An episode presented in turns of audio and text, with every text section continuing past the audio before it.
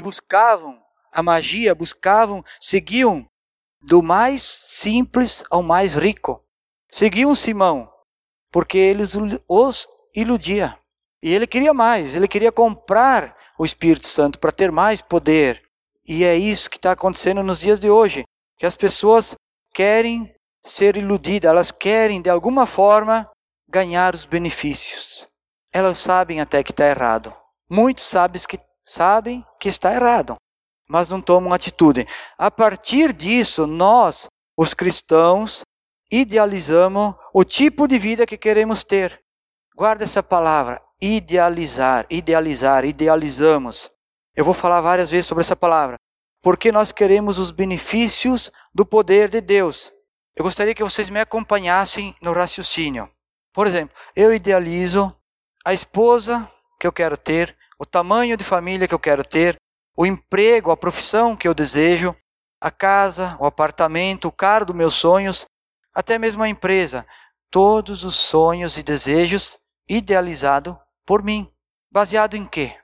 No que, que eu vou basear todo esse meu ideal? Baseado em Cristo, que é a fonte de poder para me dar tudo isso.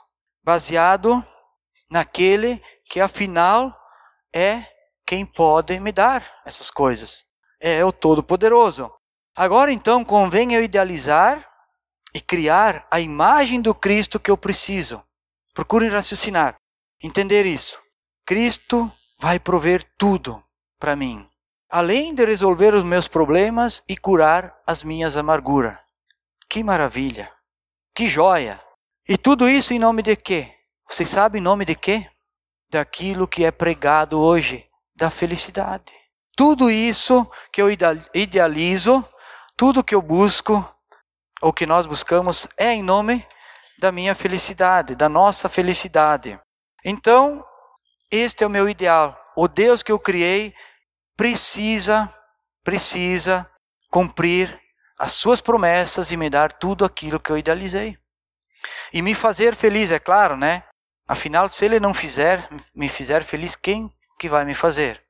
Quem? Dessa maneira me torno um cristão idólatra. É muito interessante isso, quando que eu crio na imagem de Deus, na imagem de Cristo, um ídolo para mim. Eu quero aquele Deus, aquele Cristo que eu mesmo criei. E para isso, ele precisa me dar e satisfazer as minhas necessidades. Até aqui tudo bem. Não tem problema nenhum eu idealizar essas coisas. Não tem problema nenhum. Mas aí não acontece. Aí começam os problemas. Então os homens começam a orar por uma esposa. Ou aqueles que já têm esposa começam a orar para que a esposa que eu idealizei, que eu quero, me faça feliz. Ou seja, eu começo a orar para transformar a minha esposa naquilo que eu idealizei. Ou nós queremos que a nossa esposa, o nosso cônjuge, nos faça feliz. É só um exemplo, procurem raciocinar junto comigo. Então é comum o marido dizer para a esposa sem pudor algum, no meio da sociedade, dos familiares, como é que ela tem que ser, como é que ela tem que agir, como é que ela tem que fazer. Da mesma forma, a sociedade também fala isso. A sociedade impõe e diz para a mulher como é que ela tem que ser, agir, vestir. Pior que o sistema do mundo, ele oprime, ele faz uma pressão sobre tanto sobre a mulher como o homem. Também, da mesma forma, a mulher não está satisfeita em relação ao seu próprio marido. Ela da mesma forma, ela começa a dizer como é que o homem tem que ser, como é que o homem tem que agir, como é que o homem tem que fazer. Ela também não tem o homem que ela idealizou. Aí, o que acontece então? Então a esposa ah, ouve o que, que a sociedade fala. Como é que tem que ser? Por que, que não é assim? Por que, que não é o meu ideal? Por que, que o meu marido não é aquele homem perfeito? Aquele homem que eu sonhei? Aquele que aparece na novela, na televisão? Por que, que a minha esposa não é aquela atriz que aparece na televisão que é perfeita, que faz tudo certo, que não tem problema? Será que é só na minha casa? Tanto homem como mulher começam a pensar dessa forma o sistema do mundo é isso. Mas deixa eu dizer uma coisa para vocês. Para Deus, isso não significa nada. Para Deus, significa apenas a revelação das carências que o homem tem em relação à mulher e das carências que a mulher tem em relação ao homem. Para Deus significa simplesmente isso: que o ser humano tem carências, necessidades que não são supridas. Amado, deixa eu dizer uma coisa para vocês. Ninguém muda ninguém. Abre o teu coração. Deixa o Espírito Santo ministrar o teu coração. Ninguém muda ninguém. Não é porque eu falo para minha esposa que ela tem que ser assim assado que ela vai ser. A pessoa só muda quando ela quer mudar. Quando ela se permite mudar, quando ela pede então para ser diferente.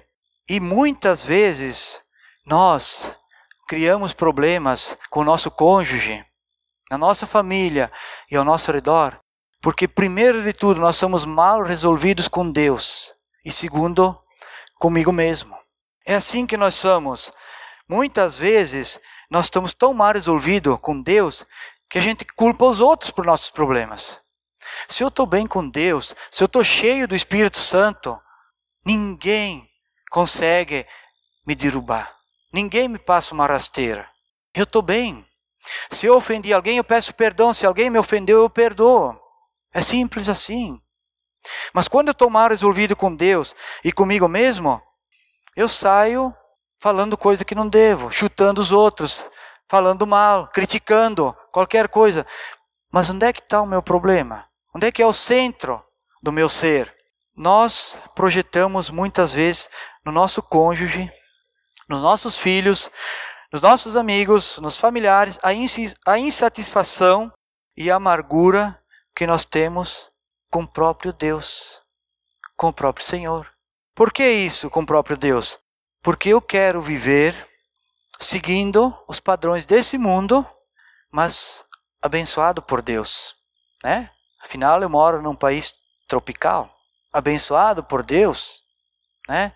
Gente, não é aquilo que eu idealizei, não é aquilo que eu criei no meu íntimo, na minha mente, no meu coração. Então isso me faz eu me tornar uma pessoa complexa, difícil de ser aceito, difícil de aceitar. É assim que é. Então eu estou infeliz com tudo aquilo que Deus me deu. Por quê? Porque o meu ídolo, o Deus que eu criei, não está realizando os meus desejos, os meus ideais. Então eu não estou feliz com a minha família, com a minha esposa, eu não estou feliz com a minha igreja, eu não estou feliz com o meu emprego, eu não estou feliz com meus filhos, e assim por diante. Né? Com netos, com irmão, com irmão, e assim vai. Deixa eu dizer uma coisa para vocês, meus queridos. Deus nos ama. Deus nos ama e melhor do que isso, Ele nos deu a capacidade de amar. Pena que a nossa capacidade ela é limitada. Nós amamos o que é bom. Nós amamos quem nos ama. Nós não entendemos o amor de Deus. Né? Então, como é que eu vou. Eu chego para Deus e Deus, como é que eu vou amar essa mulher? Essa esposa, não, isso não é uma mulher, isso é um espinho para mim na minha vida. A mulher pensa assim: como é que eu vou amar esse marido? Oh, Deus, tem misericórdia, isso não é um marido, isso é uma cruz pro resto da vida. Mas por que isso? Porque nós não compreendemos o amor de Deus. O amor de Deus é incondicional. Essa é a diferença. Abre uh, Efésios capítulo 5. Capítulo 5, do 28 ao 33.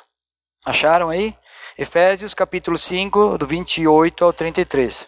Diz o seguinte: da mesma forma, os maridos devem amar cada um a sua mulher como seu próprio corpo. Quem ama sua mulher ama a si mesmo. Além do mais, ninguém jamais odiou o seu próprio corpo. Antes alimenta e dele cuida, como também Cristo faz com a igreja. Pois somos membros do seu corpo. Por essa razão, o homem deixa pai e mãe e unirá a sua mulher e os dois se tornarão uma só carne. Este é um mistério profundo. Refiro-me, porém, a Cristo e à Igreja. Portanto, cada um de vocês também ame a sua mulher como a si mesmo, e a mulher trate o marido com todo o respeito. Gente, esse é o amor de Deus. ama como a ti mesmo. Ama como a ti mesmo. Isso significa que eu não faço mal para o meu corpo. Quem faz mal para si próprio? Só uma pessoa que não tem neurônios faz mal para si próprio. Todas as pessoas cuidam de si mesma. Quando tem algum problema, procura ir aonde? Ao médico, se tratar. Por quê? Porque o corpo está sofrendo. Mas eu tenho que pensar da mesma forma com o meu semelhante, com a minha esposa, com meus filhos, com todos ao meu redor, com o irmão em Cristo. Amar com o amor de Deus, o amor incondicional. O salmista diz: Foi Deus quem me fez, foi a mão de Deus quem me modelou. Por que, que Deus criou o homem? Deus criou o homem para ser o cabeça da esposa, para dar direção. O homem é a semente, é do homem a responsabilidade de ser o líder e mostrar a visão para a família, para os negócios e para o mundo. Esse é o papel do homem. Abre ali em 1 Coríntios, um pouquinho para trás, onde nós estamos aí, capítulo 11, versículo 3. Acharam aí? 1 Coríntios 11, 3. Quero, porém, que entendam que o cabeça de todo homem é Cristo, e o cabeça da mulher é o homem, e o cabeça de Cristo é Deus. É para isso que Deus nos criou. Deus criou o homem com esse propósito. Eu não estou sendo machista aqui. Eu não quero ser machista. E eu também não quero colocar aqui que o homem é mais importante que a mulher. Não é nada disso. Vocês vão entender. Procurem entrar no raciocínio. O homem é o cabeça. O homem é o líder. A Bíblia fala que haverá tempos de órfãos e viúvas. Já houve isso no passado, mas agora muito mais do que isso. Tem em Isaías, capítulo 1, 17, não precisa abrir lá. Tem Salmos, tem Jeremias, tem vários textos que fala dos órfãos e das viúvas. O que eu estou vendo nesse mundo, nesses dias, é que os homens, eles não é que eles estão deixando de existir, que eles estão deixando de ser pai, que eles estão deixando de se casarem e assim por diante. Os homens estão sendo omissos. Esse é o problema dessa geração de hoje, da nossa geração. Aqui dá para entender, se você ler esse versículo de Isaías, que há uma opressão sobre as mulheres e as crianças, porque os homens estão deixando de lado o seu papel, são, estão se tornando homens omissos. Eu não sei quantos de vocês conhecem o passado, mas no passado, assim, há 30 anos, 40 anos, o homem sempre era o herói, era o pai, era o líder, era o Superman. Hoje, o homem é o Banana Man continua sendo o herói, né? Mas é o banana man. Por quê?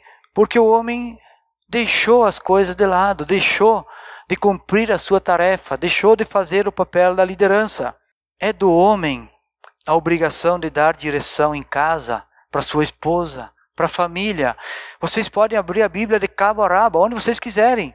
Não vai encontrar uma vez que alguém vai falar que a mulher tem que ser o líder, que a mulher tem que ser o cabeça. Vocês não vão encontrar isso. Que nem eu já falei antes, não estou sendo omisso, não me interpretem omisso não, machista, desculpa. Não me interpretem mal. Não é isso que eu quero dizer. Eu quero dizer que a mulher tem que ser protegida. A mulher tem que ser protegida. Ela não pode se expor ao limite de assumir o papel de liderança, de assumir o papel do homem. Eu vou dar um exemplo para vocês hoje. O que, que tem acontecido muito hoje? O homem se omite, né? De tal forma que a mulher acaba assumindo esse papel. Então, o homem deve fazer uh, a frente, devem fazer, dar a visão, dar o caminho que tem que seguir. Mas o homem não faz. Muitas vezes a mulher tem que assumir isso. É do papel do homem de fazer cinco coisas em relação a seus filhos, na sua casa. Pelo menos cinco coisas. O homem precisa amar, disciplinar, ensinar o caminho, dar condições e ser exemplo. Deixa eu explicar melhor isso. Como é que está sendo isso nesses dias? Muitos casamentos têm problema. Muitos casamentos têm dificuldade. Então, o casal passa todo o amor que deveria ter entre um e outro para os filhos. Amam seus filhos incondicionalmente. É errado? Não. Não é errado amar um filho incondicionalmente. Só que se incondicionalmente, muitas vezes, o filho se torna um ídolo. Os filhos se tornam um ídolo. E aí esse amor não tem mais limites. Esse amor não tem instrução. Esse amor é tudo pode. Quando chega a idade um pouco mais avançada, esses filhos vão ser disciplinados por quem? Pela sociedade? Pela mídia? Pelo traficante? Pelo bandido? Porque no colégio eles não são disciplinados. Os professores não têm mais autoridade, não podem mais fazer nada contra filho de ninguém. Uma vez podia. Uma vez no colégio podia usar inclusive uma vara, hoje não. Hoje não pode mais.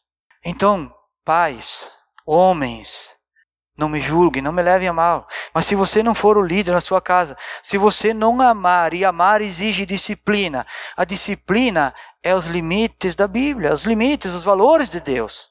E os valores de Deus está lá em Provérbios em relação aos filhos.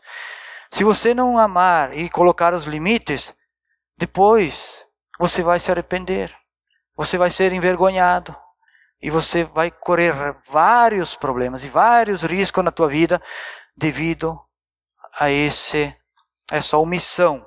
Então, primeiro ame, em segundo ponha limites, discipline. E em terceiro, ensina o caminho. Fala de Deus. Mostra a verdade. Mostra que um filho tem que ter uma doutrina, uma doutrina de é, caráter, de caráter. Quarto, dá condições. O que é dar condições? Dá uma minhoca e o anzol. E leva ele até perto do rio. Diz, oh, agora pega o teu peixe. É isso, é dar condições. E em quinto, seja exemplo. Seja exemplo. Quantos pais hoje falam uma coisa e faz outra? Mentem para os próprios filhos. Quantos pais que não são exemplo, não falam a verdade para os próprios filhos? Então é isso é isso que está acontecendo nos dias de hoje. Se nós não ensinar os valores, se nós não agirmos da maneira correta, o que, que nós vamos criar? Como é que vai ser a próxima geração? Que filhos nós estamos criando? O que, que está acontecendo hoje no mundo? Se os pais não assumem, não fazem esse papel, as mulheres fazem. As mulheres dão um jeito nas coisas, criam os filhos, trabalham fora, gerenciam as contas, os negócios, a mulher é funcional, a mulher é geradora e a mulher funciona muito bem, por sinal. Muito bem. Mas, de novo, a mulher não tem que assumir o controle e a responsabilidade. Isso é muito pesado para ela. A mulher tem que se sentir segura. O homem é o provedor. O homem é a direção. Se fosse a mulher, a comandante do exército do tempo passado, os soldados eram mulher, não eram homem. Por que, que os homens iam para a guerra? Para proteger as suas famílias, suas mulheres seus filhos. É do homem todo esse papel e essa responsabilidade. Às vezes não tem jeito. Às vezes a mulher tem que assumir esse papel. Há exceções. Às vezes não tem homem em casa. Realmente a mulher fica viúva ou por uma razão ou por outra. A mãe tem que fazer o papel do pai e da mãe também. Mas isso não é o normal. Isso são exceções. Agora, o problema é quando o marido se omite, que em casa ele parece o filho mais velho da sua esposa. A, a mulher dele parece a babá ou a empregada dele. Esse é o problema. Então, a mulher precisa fazer a sua parte e entender que em casa ela é esposa, ela anda junto, ela é auxiliadora. Essa é a parte da mulher em casa. Ela pode trabalhar fora, ela pode ser bem-sucedida, não tem problema algum, mas jamais ela tem que assumir o papel do homem. Toda a responsabilidade é muito carga para a mulher, é muita carga, é muito peso para a mulher.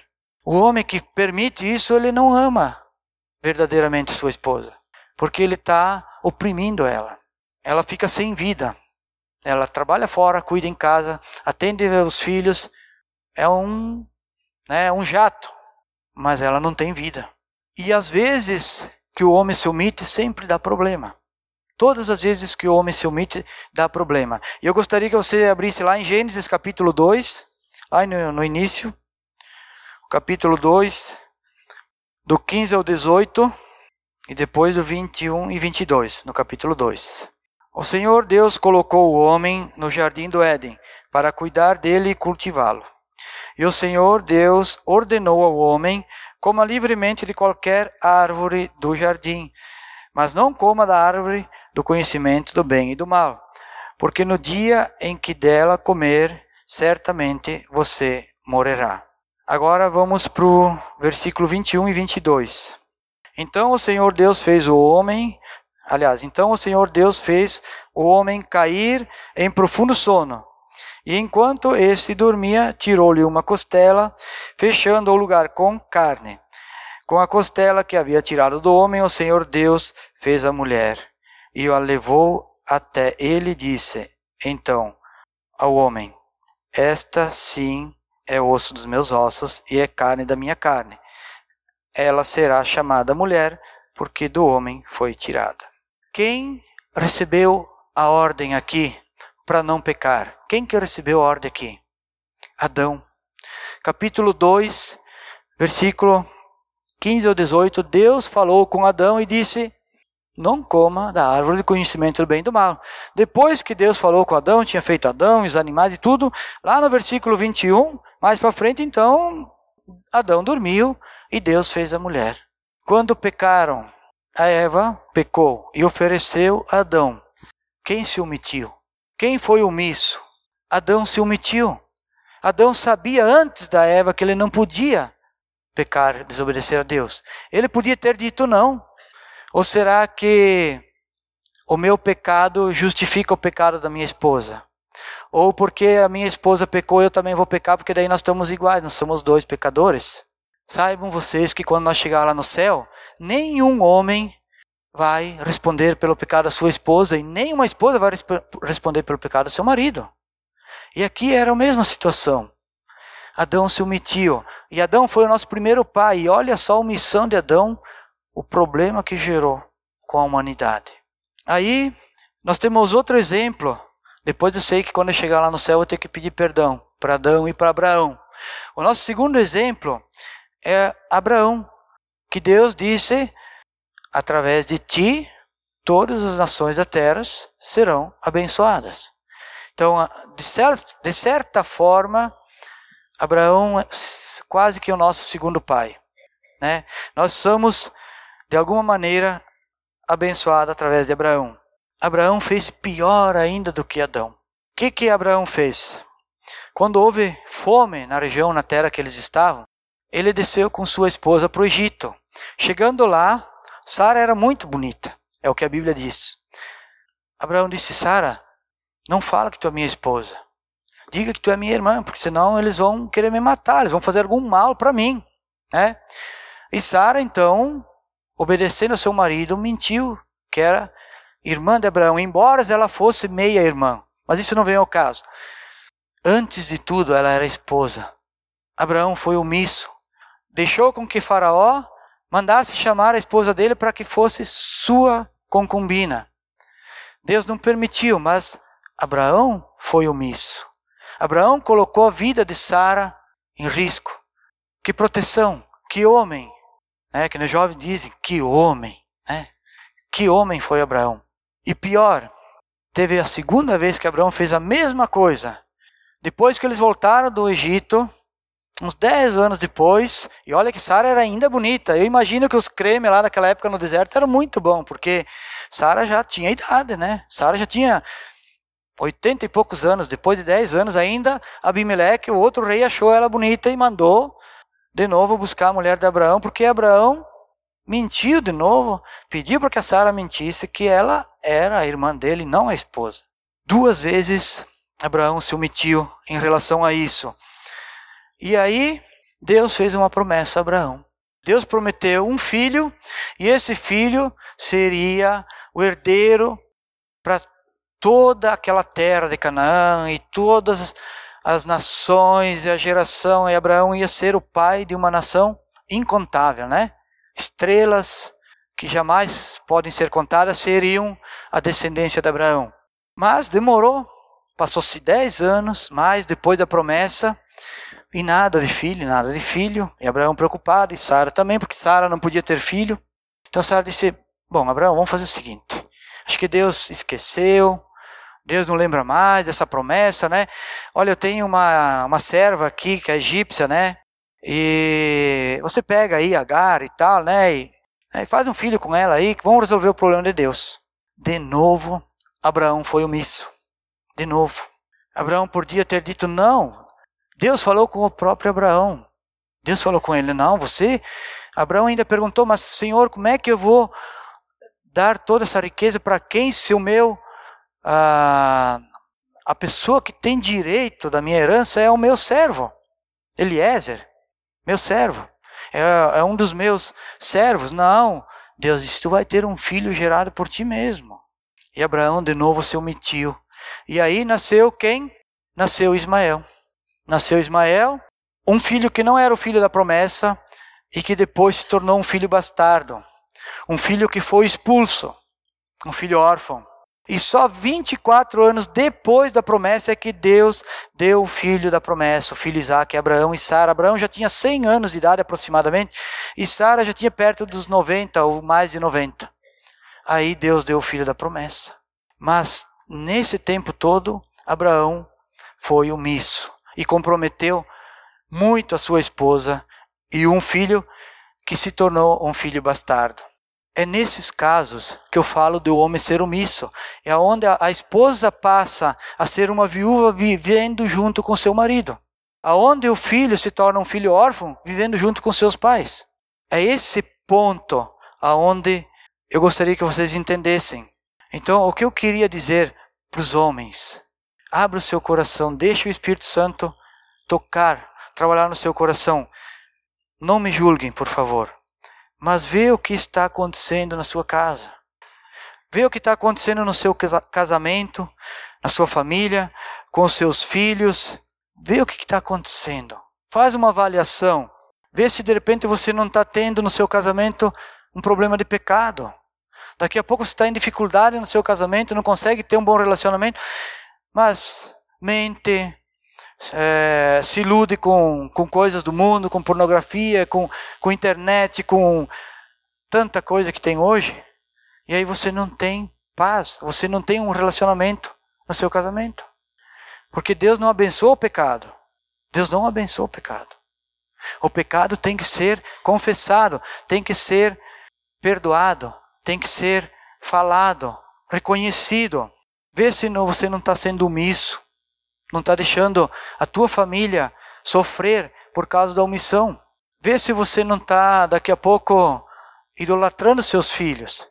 Ou fazendo diferença entre os filhos. Daqui a pouco você tem vários filhos, um é melhor que o outro. Aí um fica chateado, um se ofende, porque o outro tem mais importância. O que, que está acontecendo, gente? Por que, que está acontecendo isso? Porque falta Deus na nossa vida. Se você está com um problema em qualquer área da sua vida, vai falar com Deus. Quem fez o homem? Quem fez a mulher? Foi Deus. O salmista diz: Foi Deus quem me criou. Foi Deus quem me modelou. Ele fez. Então, se eu quero saber alguma coisa do homem, eu tenho que falar com Deus. Se eu tenho alguma coisa, dificuldade com a minha esposa, eu vou falar com Deus, porque foi Ele que fez ela. E se ela agiu de tal forma que eu não estou contente, eu tenho que olhar para mim e ver, peraí, Deus, por que que tu permitiu isso? O que que está errado em mim que ela me cobrou? O que que está errado comigo? Porque a minha esposa está do meu lado para melhorar o meu caráter. Muitas vezes ela é a vítima. Ela sofre para que Deus atue em mim. Ela sofre junto. Então, nós, homens, nós temos que buscar isso, buscar esse entendimento. A relação entre Deus e o homem consiste em conhecermos a sua vontade. A relação entre Deus e o homem, quando eu falo homem, agora eu falo em, em todos, em humanidade, consiste em conhecer a Deus e buscar melhor o entendimento em Deus. Nós não temos problema de relacionamento com as pessoas antes de ter o problema com o próprio Cristo. Eu já repeti isso várias vezes, mas eu gostaria que vocês frisassem essa frase. Se eu tenho um bom relacionamento com Cristo, se eu jejuo, se eu oro, se eu tenho um devocional, se quando uma pessoa me ofende, me critica, em vez de eu reclamar e brigar com essa pessoa, eu oro por ela, eu não vou ter problema de relacionamento com as pessoas, porque eu vou estar bem com Deus. Você acha que Jesus tinha problema porque ofenderam ele, porque suraram ele, porque cuspiram na cara dele? Não. Jesus não teve problema nenhum porque ele estava bem com o Pai. Ele estava ligado 100% com Deus. Se eu não estou em Cristo, tudo vai me ofender, tudo vai me fazer mal. Se eu estou em Cristo, quase nada, talvez nada, vá me abalar. Né? Cantamos a música aqui de vez em quando, nada vai nos abalar. Né? Então eu fico forçando a barra muitas vezes com meu cônjuge, com as pessoas, né? E o que, que eu preciso fazer? Eu preciso, então, em vez de criticar a minha esposa e buscar em Deus, para entender o homem que Ele quer que eu seja. E buscar no Criador e perguntar para Ele: Deus, o que que tu quer que eu faça? Para eu ser o homem ideal, o homem que a minha esposa precisa que eu seja. Esse é o nosso papel. É o papel do homem. É nós buscar em Deus para se tornar o homem que nós precisamos ser o homem que ele deseja, segundo o próprio Cristo. Ele é o nosso modelo. Ser semelhante a Cristo. Nenhuma pessoa vai resolver o problema do relacionamento. Pode esquecer isso. Pode tirar isso da sua cabeça. Pode tirar. Nenhuma pessoa vai resolver o problema do relacionamento. Meu e de ninguém. É só Deus. É só Cristo que vai resolver o nosso problema de relacionamento. Nós, pelo contrário, nós criamos problemas de relacionamento. Nós não resolvemos problemas. Nós criamos problemas. Então não te iluda que alguém vai te fazer feliz, que alguém vai ser o marido perfeito, ideal, que alguém vai ser a esposa perfeita, ideal, aquilo que você idealizou para sua vida. E aí você fica se lamentando, e por que que não foi assim? Por que que tira isso da tua cabeça? Como eu falei antes, ninguém muda ninguém. As pessoas só mudam se elas querem mudar. Agora, eu posso falar para minha esposa com amor, dizer, querida, ora por mim, vai falar com Deus a respeito do homem que tu quer que eu seja. Vai falar com Deus a respeito da mulher que Ele quer que tu seja. Isso vai motivar ela. E não dizer assim, ah, tu, por que, que tu me falou isso? Porque eu não gostei? Por que tu é isso? Por que tu é aquilo? Isso não resolve nada. Isso só cria barreiras maiores, só afastam as pessoas umas das outras. Agora eu gostaria que a gente olhasse em Atos o contraste daquilo que a gente viu antes. Abre em Atos capítulo 7, capítulo 7, do 54 ao 60. Esse texto, se vocês lembraram que nós lemos apenas agora o, o capítulo 8, é um pouquinho antes da, do mágico, né? É um pouquinho antes ali do que Simão. E nós vamos entender o que, que é o outro lado agora. Aqui vai falar sobre Estevão. Então, 54, capítulo 7, 54. Ouvindo isso, ficaram furiosos e, ras, e rangeram os dentes contra ele. Mas Estevão, cheio do Espírito Santo, levantou os olhos para o céu e viu a glória de Deus e Jesus em pé à direita de Deus. E disse: Vejo os céus abertos e o filho do homem em pé, à direita de Deus. Mas eles taparam os ouvidos e, dando fortes gritos, lançaram-se todos juntos contra ele. Arrastaram-no para fora da cidade e começaram a apedrejá-lo. As testemunhas deixaram seus mantos aos pés de um jovem chamado Saulo. Enquanto o apedrejavam, Estevão este orava Senhor Jesus, recebe o meu espírito. Então caiu de joelhos e bradou: Senhor, não os consideres culpado desse pecado. E tendo dito isso, adormeceu. Vocês lembram que aqui o Simão, que era o mágico, né? Ele queria comprar o poder do Espírito Santo. Mas ele mal sabia que um pouco antes Estevão foi apedrejado por causa de Cristo, por causa do, de Deus. E eu creio que hoje está acontecendo isso na nossa geração, no nosso meio, com as pessoas. Que as pessoas não estão querendo o sofrimento, abrir mão, o sacrifício de buscar a Deus, de fazer a vontade de Deus. Não, elas só querem as bênçãos, só querem os milagres. Mas muitas vezes implica em sofrer. O Didi falou antes aqui, na hora do louvor, na meditação dele, na oração, que muitas dificuldades, às vezes a gente passa por ah, algumas pegadinhas nessa vida, né? Pegadinhas que são fortes, coisas que a gente não espera, algumas coisas que a gente não está preparado. E isso é abrir mão dos meus direitos, é abrir mão daquilo que eu idealizei. Quem que não gostaria que tudo desse certo? Quem que não quer só o melhor? Não deu certo o teu ideal? Ah, não, não foi bem aquilo, você você lutou, você batalhou. Leve para o outro lado. Leve para o lado que Deus quer te mostrar algo diferente. Deus quer que você entenda que foi necessário aquilo para formar o teu caráter. Não desanime, não critica, não fique chateado. Não coloque a culpa nos outros por causa dos problemas. Fala com Cristo. Eu já estou terminando. Só mais um pouquinho. Fala com Cristo. Ninguém entende melhor de relacionamento, de dor, de amor incondicional do que o Cristo. Ninguém.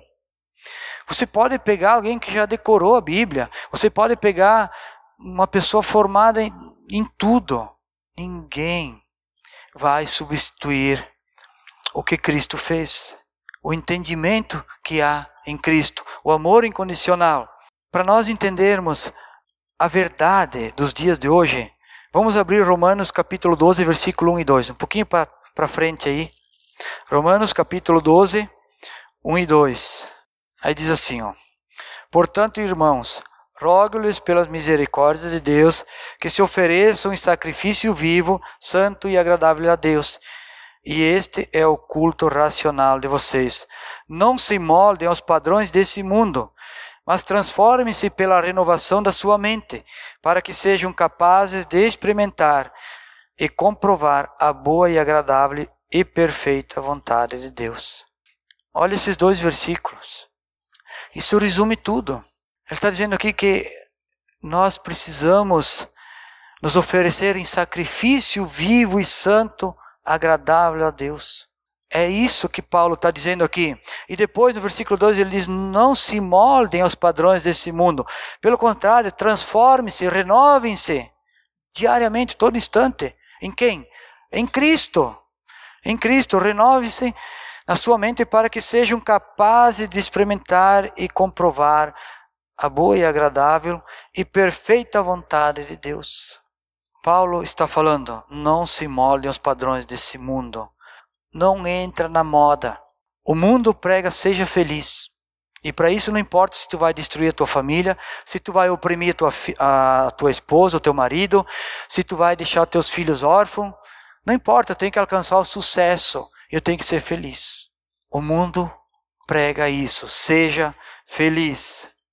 Esses são os valores do mundo. Mas quais são os valores de Deus?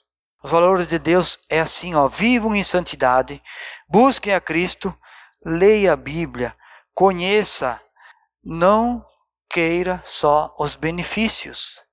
Esses são os valores de Deus. Cresçam juntos, cresçam juntos, cresçam juntos como casais, orem junto, façam as coisas junto, cresçam junto como família, façam as refeições junto, orem junto, orem de manhã, orem à noite cresçamos nós como igreja, uns aos outros. E por fim, busquem os valores de Deus. O padrão nosso é a Bíblia e o modelo é Cristo. É isso que nós precisamos fazer. Se não for assim, nós vamos ficar muito decepcionados, muito tristes. Vamos chegar a um ponto que não vamos mais enxergar a luz. Vamos ficar, chegar a um ponto que nem óculos vai nos fazer enxergar. Então nós não podemos nos moldar a esses padrões mundanos. Nós precisamos sim buscar os valores de Deus no padrão da Bíblia e no modelo de Cristo. Vamos orar? Senhor, queremos louvar a Ti e agradecer porque a Tua palavra nos conduz, a Tua palavra nos revela a verdade, Deus. Eu sei que muitas vezes é dura, eu sei que muitas vezes eu e todos nós não gostamos de ouvir a verdade. Por isso, Senhor, eu peço que cada palavra que foi dita aqui nessa noite possa ser ministrada pelo Espírito Santo no coração de cada um. Que ninguém saia daqui ofendido, chateado, que ninguém desanime, porque nós somos família de Cristo. E o verdadeiro, o verdadeiro amor, Senhor, é a verdade. O amigo que não fala a verdade, o irmão que não fala a verdade, ele está sendo hipócrita, ele está sendo falso, ele não ama o seu semelhante como deveria, incondicionalmente. Senhor, permita que haja entre nós esse amor, essa humildade, essa renovação, e que tu possa usar a cada um aqui, Senhor, de tal forma que possam edificar um ao outro. Que cada nós, cada um de nós seja um instrumento de revelação da tua palavra e da tua vontade. É isso que eu quero pedir a ti nessa noite e agradecer. Em nome de Jesus Cristo. Amém, Senhor.